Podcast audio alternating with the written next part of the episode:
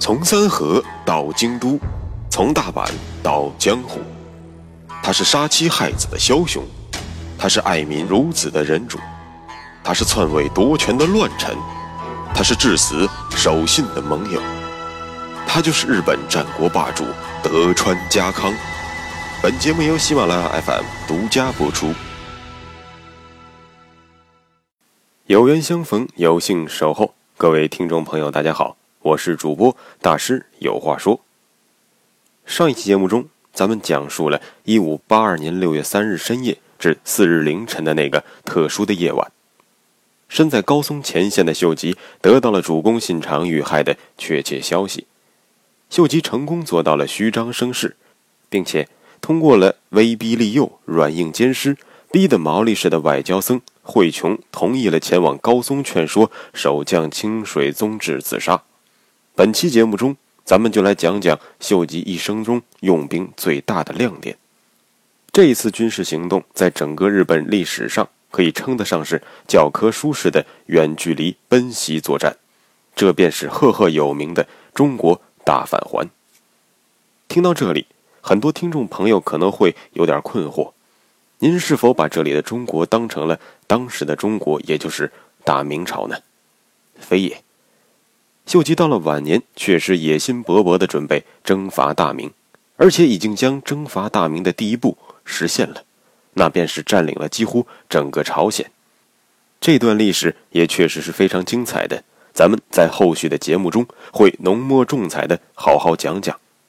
那么这里大师所说的中国指的是什么呢？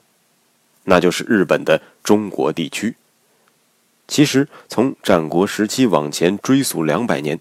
那时是日本的南北朝，当时各个地区按照领国的面积，分为了上国、中国和下国。当然，更为贴切的是按照与京都距离的远近，分为了近国、中国和远国。听到这里，咱们就明白了，其实所谓的中国地区，并非特指本州岛西半边。那么，按照近、中、远这个划分。其实，京都西边的丹波、丹后、淡马等国和东边的晋江、伊贺、伊势等国都应该被称为晋国地区；西边的安艺、长门、出云等国和东边的尾张、三河、美浓等国都应该被称为中国地区；而西边的九州岛和东边的越后、澳洲等国，则应该被称为远国地区。那么，是什么时候开始？中国地区成为了毛利氏关西十国领地的代称呢。早在十四世纪，室町幕府的开创者足利尊氏的庶子直东被封为了长门探题。之后，直东又负责监管除长门外的出云、安艺、周方等国，因此也就被后世称为中国探题。那么，到了明治幕府中后期，人们便把直东所管辖过的关西诸国。习惯性的称为中国地区，而这里的中国地区正是秀吉水淹高松时雄踞关西的毛利氏所管辖的领国。说完了标题中的“中国”的含义，那么再来说说大返还。返和还其实都有踏上归途的意思。那么秀吉要从中国地区返回哪里呢？自然是返回京都，去一脚踹翻那个弑君自立的明治光秀。秀吉返还确实让人太过意外，进军又太过迅猛，让家康等一干吃瓜群众看了一场精彩的手。而秀吉是如何完成这次难度极大的中国大返还的呢？那么这一点正是本期节目要说的重点。不出秀吉所料，惠琼于次日清晨见到了清水宗治，没花多少口舌，便让宗治欣然切腹。宗治就是这样的男人，只要能用刀解决的，绝不废话。要么用刀砍死敌人，要么用刀解剖自己。在他看来，都是一样非常酷炫的男子汉的行为。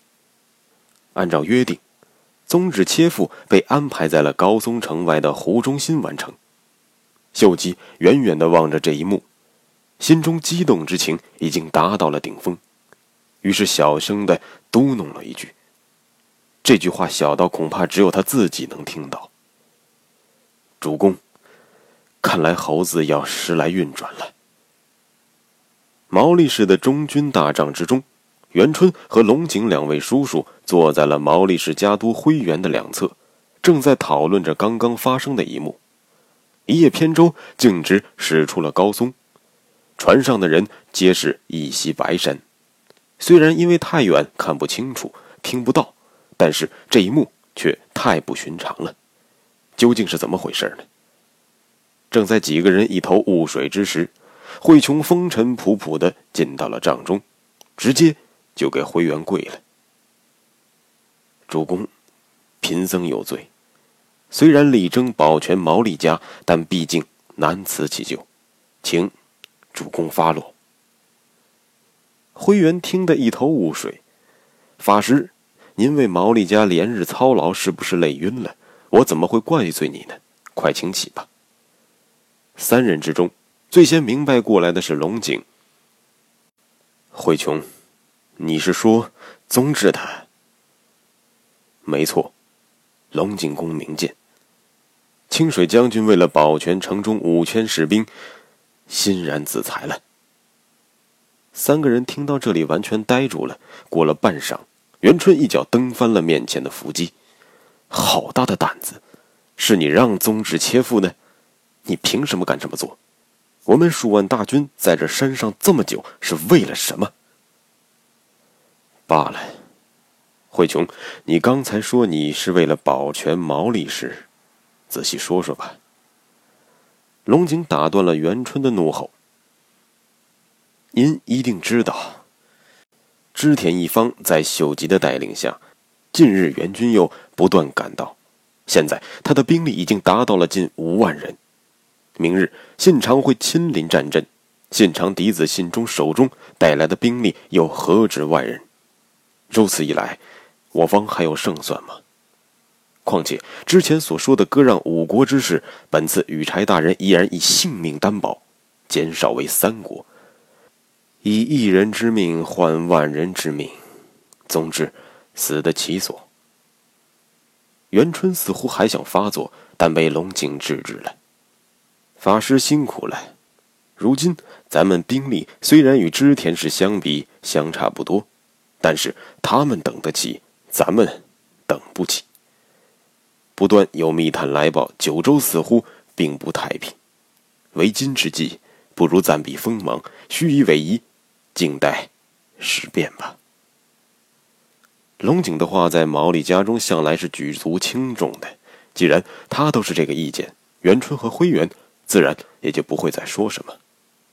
好吧，等着瞧吧，总有一天我们会回来的。呵呵，大话谁都会说，但聪明如慧琼之人自然会明白，毛利氏所谓的卷土重来可能性根本不存在。慧琼拿到了灰原画押的停战协议，匆匆来到了秀吉的大营。秀吉握着慧琼的双手，激动的热泪盈眶，口中不停念叨着：“大师真乃大德高僧，将数万人从修罗场拉了回来。此等功德，秀吉必将铭记于心。我定会向信长公如实汇报，陈述您的高风亮节。既然停战协议已经达成，那么秀吉立即撤出高松围城的部队。那么就请大师敦促贵军，也按照约定。”即刻撤兵吧，来日方长，咱们就此别过。秀吉的这番话，慧琼听得非常受用。其实他也很奇怪，这明明是秀吉强加于自己的方案，不过半天时间，却成为了自己的功德一件。似乎这主意分明就是慧琼自己想出来，并且积极落实完成的，这实在是太怪了。不过更怪的是。慧琼听到秀吉的话，居然没有一丝的违和感，反而觉得正是如此。各位听众朋友，看到了吧？这就是秀吉强大的人格魅力和情绪感染力。擅长拿捏人性的秀吉，果然名不虚传。秀吉撤围之后，留了个心眼儿，他并没有扭头就走，而是等了将近两天，直到六日，秀吉才后队变前队，下令迅速撤退。大家是否认为大返还就此开始了呢？非也。而这恰恰反映出了秀吉的临危不乱和心细如发。即便是亲眼看到了毛利大军已经消失在自己眼前整整一天了，但是那个时候又没有 GPS 定位，鬼知道他们会不会回过味儿来，从背后追击秀吉。于是，秀吉打消了原本连夜奔袭的计划，而是按照常规行军速度行进了三十三公里，来到了沼城驻扎。以防止军队因为太过疲劳而失去战斗力。六日夜，秀吉全军戒备，轮班休息，防备毛利氏可能使出的偷袭。直到七日清晨，密探明确的传回了消息：毛利大军已经悉数撤回，并无追击之意。秀吉这才开启了他的加速模式。这里需要插一句：毛利氏为什么没有追击秀吉呢？是他们始终被蒙在鼓里吗？并不是，诸多史料证实了毛利氏在与秀吉签订了停战协定的第二天，就在撤兵途中听到了信长被杀的惊天情报。但是，毛利氏出奇的冷静，不仅没有追击，反而稍作停顿都没有，而是全军义无反顾地向西撤退。这是为什么呢？没有人能够告诉我们确切的原因。但是，请您想一想大师之前说过的一些细节，就不难发现，毛利大军之所以果断放弃了那个不切实际的稳定中原的机会，正是惠琼和龙井商定之后的最理性的必然结果。首先来说说是否应该全军出击，借着信长归天的良机稳定中原呢？答案是不应该。这主要有三点决定：第一，毛利氏的上一任家督元就就不止一次的强调过，毛利氏生于中国，长于中国，不可主动进兵京都。说白了，毛利氏喜欢经营中国地区，只要自己这一亩三分地儿太平无事，谁爱上路随便，关我屁事。第二，其实龙井比元就看得更清楚，元就去世已经有十年了，在这十年之间。织田信长的版图和力量急速膨胀，完全不是毛利武装力量能够与之相抗衡的。之前秀吉旗下不过是织田信长四分之一的兵力，就已经足以与毛利军抗衡了。而眼下出兵京都，稳定中原，无异于痴人说梦。因为织田阵营中死的只是信长而已，又不是织田的大军全部蒸发，实力差距是毛利氏的噩梦。第三，就是毛利氏此时腹背受敌，九州的大友氏虽然已经达成了停战协议，但始终蠢蠢欲动。再加上萨摩的岛津似乎也志向不小，九州是毛利氏背后的一颗定时炸弹，毛利氏必须留有足够的部队来抵御宿敌带来的挑战。讲到这里，咱们说完了，毛利氏其实并没有能力借机稳定中原。其次。咱们来说说是否应该追击秀吉。怎么能让这个大忽悠秀吉全身而退呢？可是答案依然是不应该。惠琼对于织田阵营的了解深入骨髓，龙井也通过了惠琼的描述和自己的判断，似乎提前预见到了后信长时代天下的走向。鸟看此时的织田版图。有实力干掉光秀的只有区区三个人：柴田胜家、羽柴秀吉和丹羽长秀。不难想象，无论是谁干掉了光秀，天下人的天平自然会向此人倾斜。虽然不敢说取织田而代之，至少在织田家从此说一不二是没有问题的。那么问题来了，谁会成功的完成信长的复仇战呢？这件事的结果。咱们当然是知道的，但是把视角放在了一五八二年六月五日的龙井和惠琼身上，可就有点强人所难了。谁会提前知道战后的结局呢？他们不知道谁会取胜，但并不妨碍他们对于可能性的分析。三人之中最有可能的，首先与光秀短兵相接的，其实是丹羽长秀，因为他和信长的三子信孝离京都最近。即便不像秀吉一样在第一时间能够得到消息，那也总比柴田胜家要早知道的多。那么，得到消息并不算晚，而且离京都路程也最近的丹羽长秀是如何表现的呢？唯一做的事就是包围了一座小城，干掉了一个疑似的反贼，之后再也没有动作了，似乎在等待着柴田或者羽柴大军的到来。行事作风如此被动的丹羽逻辑很明确，自己从没想过要做什么手艺元勋。柴田来了，我就帮柴田；羽柴来了，我就帮羽柴。反正你们上，我跟着就是了。如此的事业难成气候，那么有能力且愿意干掉光秀的，就只剩两个人了：柴田胜家，羽柴秀吉。如果是胜家干掉了光秀，那么，对于毛利氏无感甚至是厌恶的冷面鬼盛家，下一步依然是下令继续西征。届时，毛利氏和秀吉所达成的所有协议都将成为废纸一张。可如果秀吉干掉了光秀，执掌了织田政权，那之前毛利在秀吉处所积累的所有好感依然有效。说到这里，其实已经很明白了：要赢，一定要秀吉赢。那么毛利氏能为秀吉做什么呢？那就是抓紧滚回老家，不要来打扰秀吉的平叛之战。战前高松议和，战中秋毫无犯，这些好感足以让成为新天下人的秀吉对于毛利氏的未来多几分宽容。于是商量过后，毛利大军在得知信长死讯之后，没有做丝毫的停留。就是向秀吉发出了一个明确的信号：“秀吉加油，抓紧上京，把光秀踹翻，毛利的未来可就仰仗将军了。”说了这么多，咱们终于说清了为什么毛利氏会轻易的放过追击秀吉的大好良机。下面就轮到秀吉上演他吹了一辈子的中国大返还了。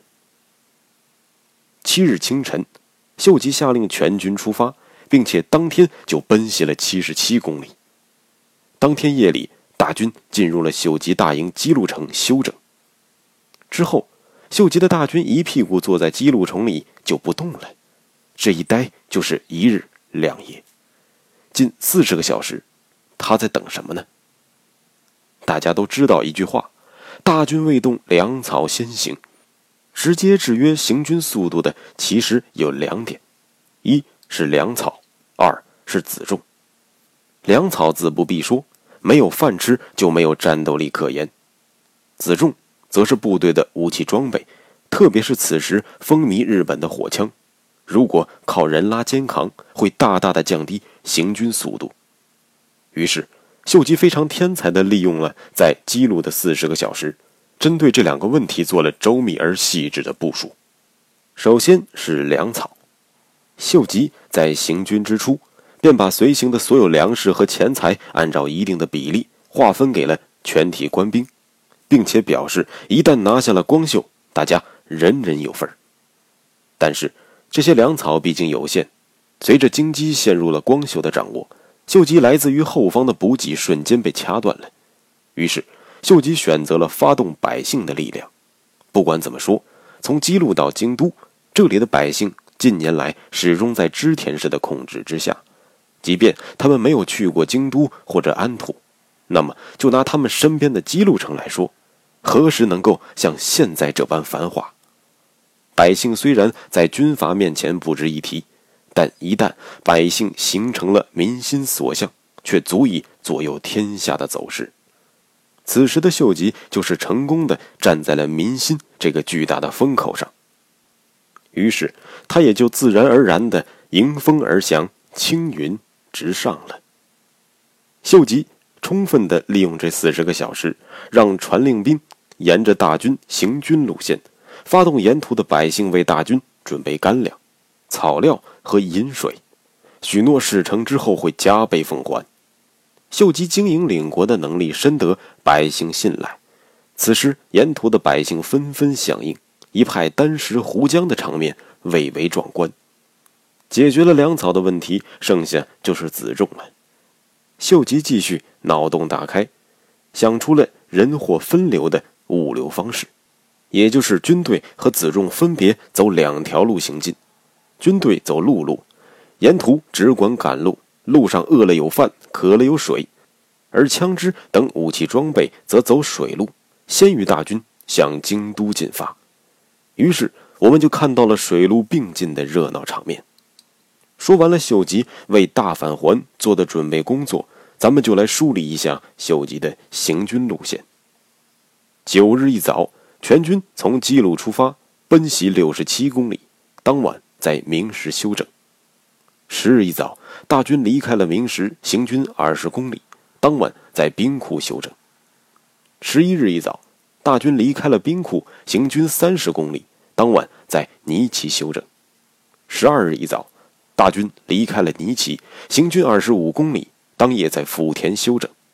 十三日，行军十一公里，与明治军在山崎遭遇，爆发了山崎合战。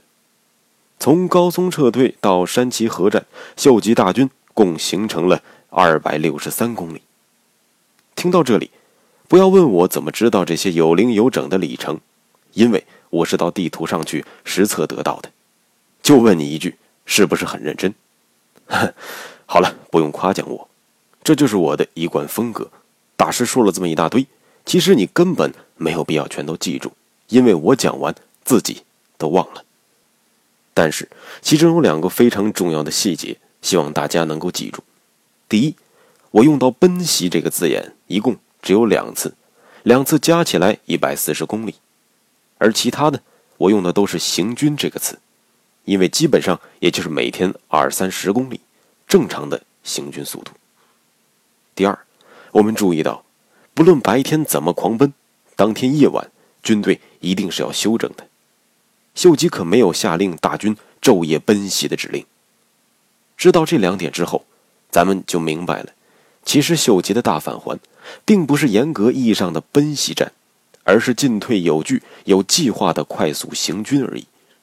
我们还看到，奔袭只发生在了前面几天，越是接近京都，秀吉的大军行进速度就越慢。说白了，到了进击地区，秀吉是要让全军保持随时短兵相接的战斗力。秀吉果然是一位无师自通的兵法大家，对于长途行军操纵如此娴熟。虽然通过对比，我们可以发现，秀吉的大返还确实没有让人类的体能发挥出最大的潜能，但是我们想一想也能知道，一支一千人的军队和一支三四万人的军队，哪一个更适合长途奔袭呢？当然是前者。因此，秀吉在中国大返还中确实可以称得上是一次壮举。